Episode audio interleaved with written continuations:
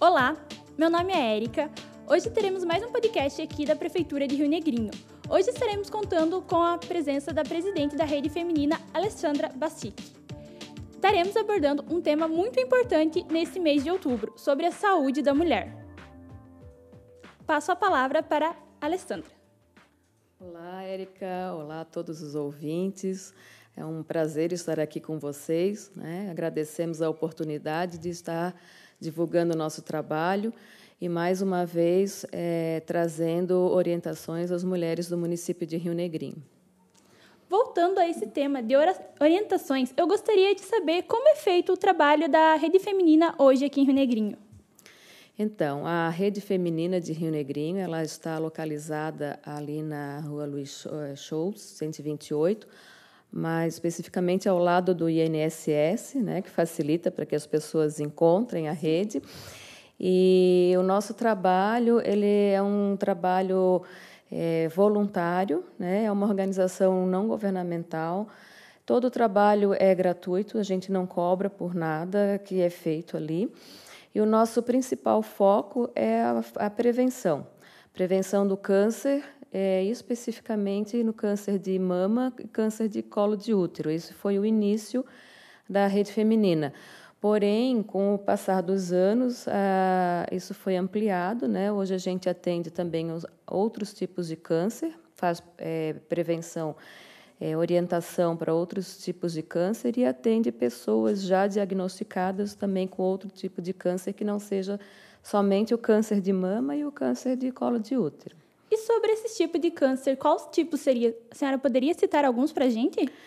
Nós atendemos pessoas que têm câncer de estômago, câncer de pescoço, de garganta, independente, né? Se a pessoa procura a rede feminina, como que a gente atende? Nesse caso, a gente atende mais para auxiliar na parte da assistência social, que verificar todo, fazer um estudo socioeconômico, se precisa de cesta básica, se precisa de remédio, de exames, como que essa pessoa está sendo atendida, tentar agilizar é, consultas, direcionar essas pessoas para um, os, é, a parte de benefício, de aposentadoria, né? A, a, rede ela não faz esse processo de aposentadoria, mas ela orienta quais são os direitos que essas pessoas com câncer têm. Então, seria mais os outros tipos de câncer na parte de assistência social mesmo, levar a cesta básica, né? remédio, visitas, a gente visita essa pessoa em casa.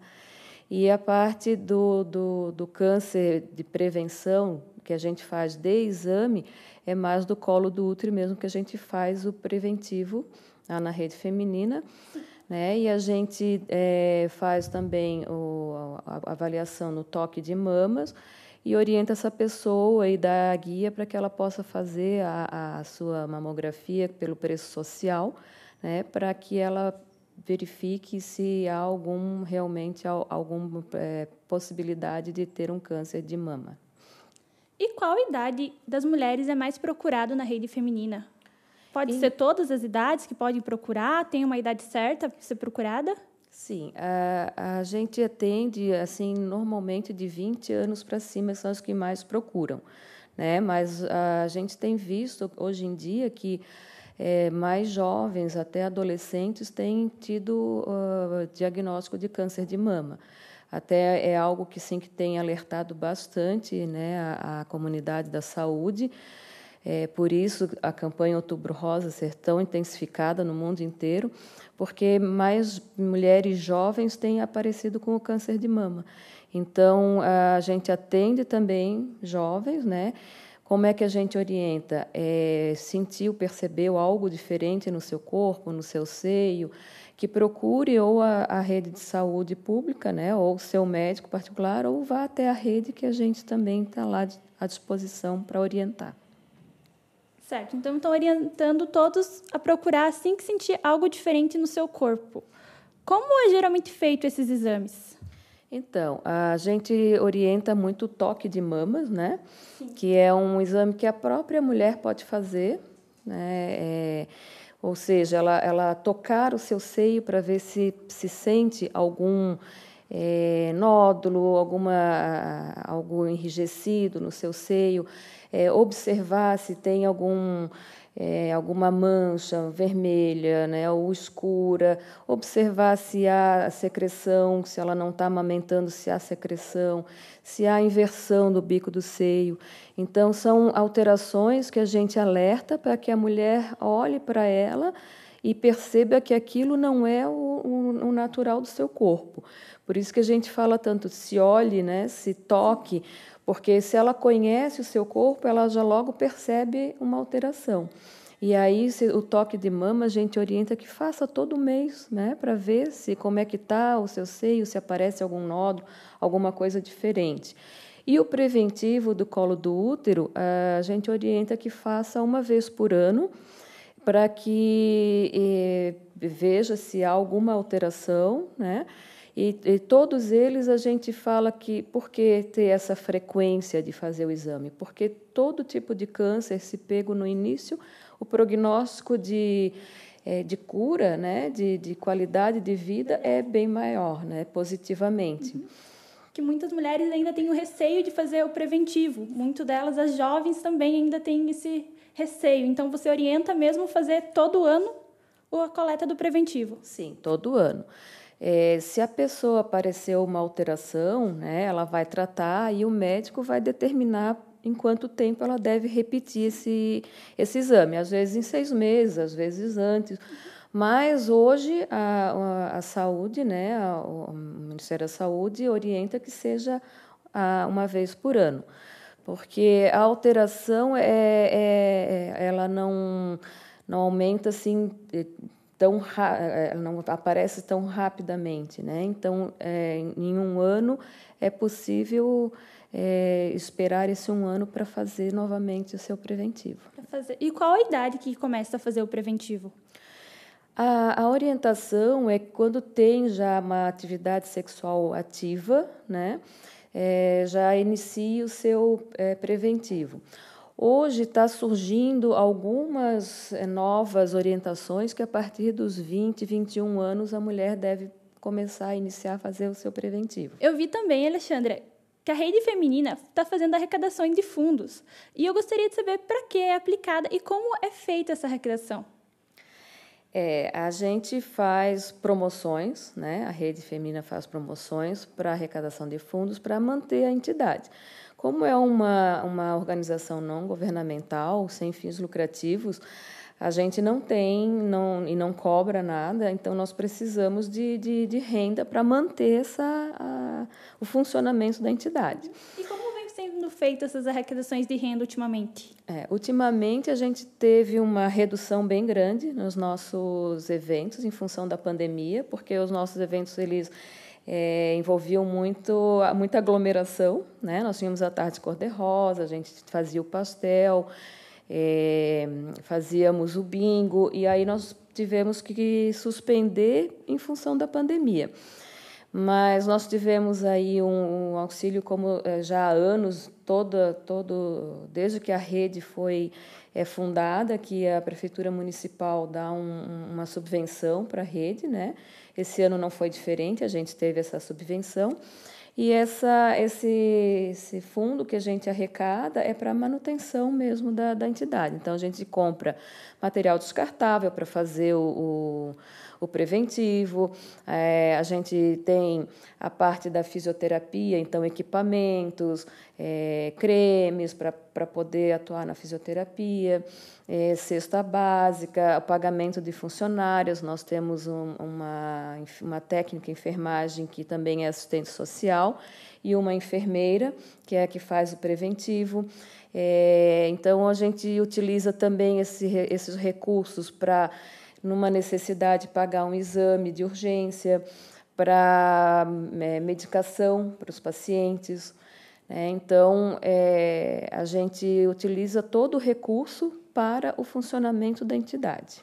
Né? Então, todo o trabalho lá, tirando as nossas funcionárias que são é, registradas, né? são contratadas e registradas, nosso trabalho é todo voluntário. Hoje nós estamos em 37 voluntárias, é, e temos é, quatro profissionais voluntários, que é um fonoaudiólogo, né, o Giovanni, nós temos a Evelise da Casa Gaduti, que está fazendo reiki.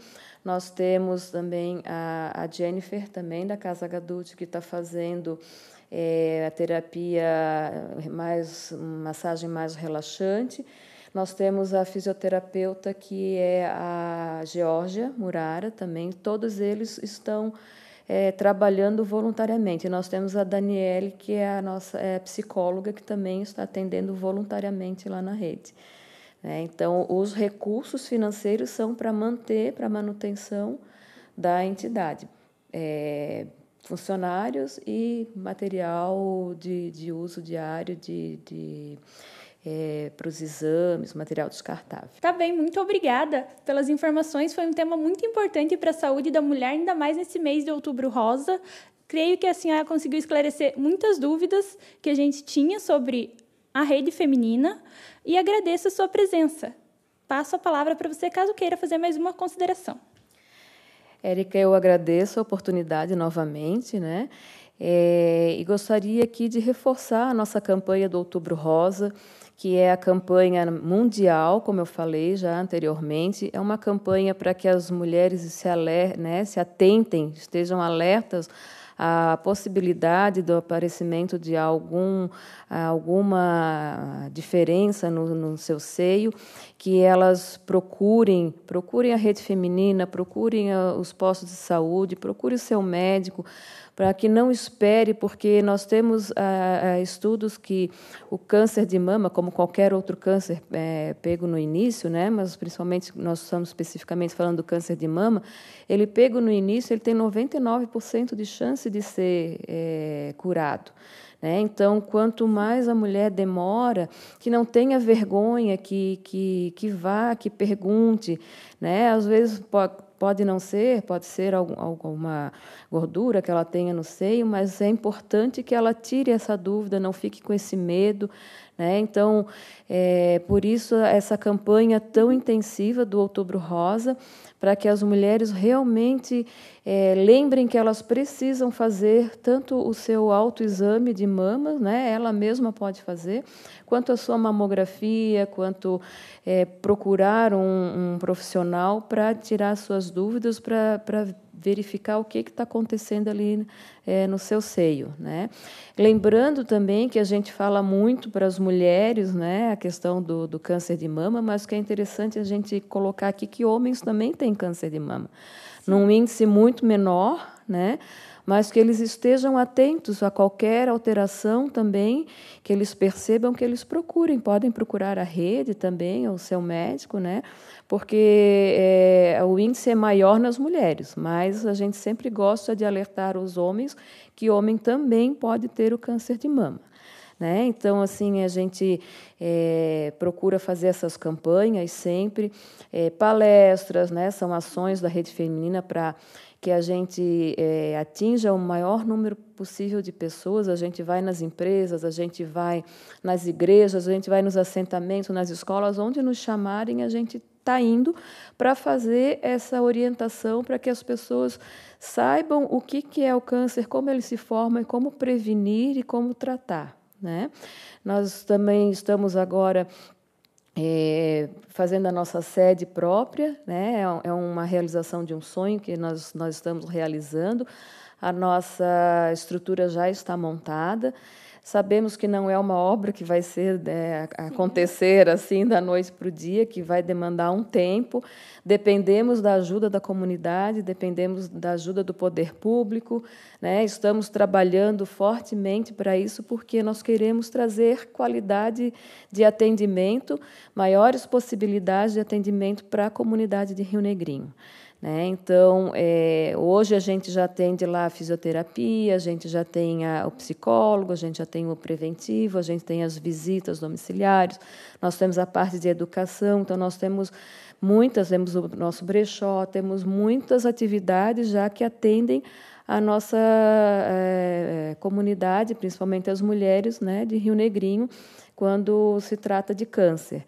Então, é, nós queremos, porque essa sede, né, é, para que a gente possa ampliar esses tratamentos, esse acolhimento à nossa comunidade, dá cada vez mais qualidade nesse atendimento.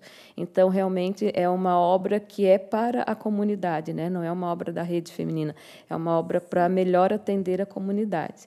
E a gente tem certeza que com isso a gente vai trazer muito mais benefício para as mulheres e também a, podendo ampliar para os homens que, que sofrem dessa, dessa é, doença que é o câncer. Né? Então, é, estamos à disposição, é, a rede está sempre de portas abertas, qualquer dúvida que vocês tiverem, não, não achem que a sua dúvida não é importante. Né? Vá lá, a gente está lá, temos assistência social e temos a enfermeira, e nós, voluntárias, estamos sempre à disposição para é, atender e, e, sanar as dúvidas de vocês e que tiver a nosso alcance, a gente está lá para colaborar. Né? E agradeço mais uma vez a oportunidade de estar aqui divulgando o nosso trabalho. Okay? Muito obrigada. Obrigada. A gente que agradece primeiramente, né? Creio que foi muito esclarecedor.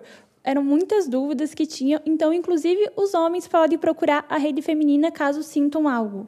Sim, os homens também podem procurar a rede feminina. Que eles geralmente têm esse receio de ser só mais as mulheres, então pode ser procura por homens também.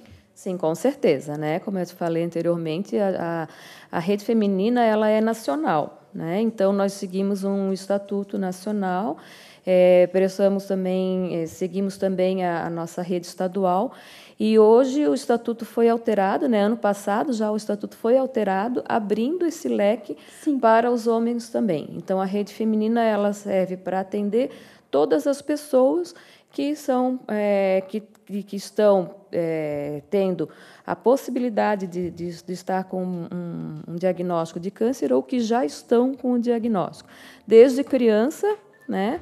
Mulheres, homens, adultos, jovens, né, idosos, sem, sem é, restrição de idade e sexo, né, ou é, questão social também. Não, não, não há restrição. Qualquer pessoa pode procurar pela rede feminina. Então é isso, pessoal. Agradeço a todos que estão ouvindo e assim termina mais um podcast da Prefeitura de Negrinho. Até a próxima.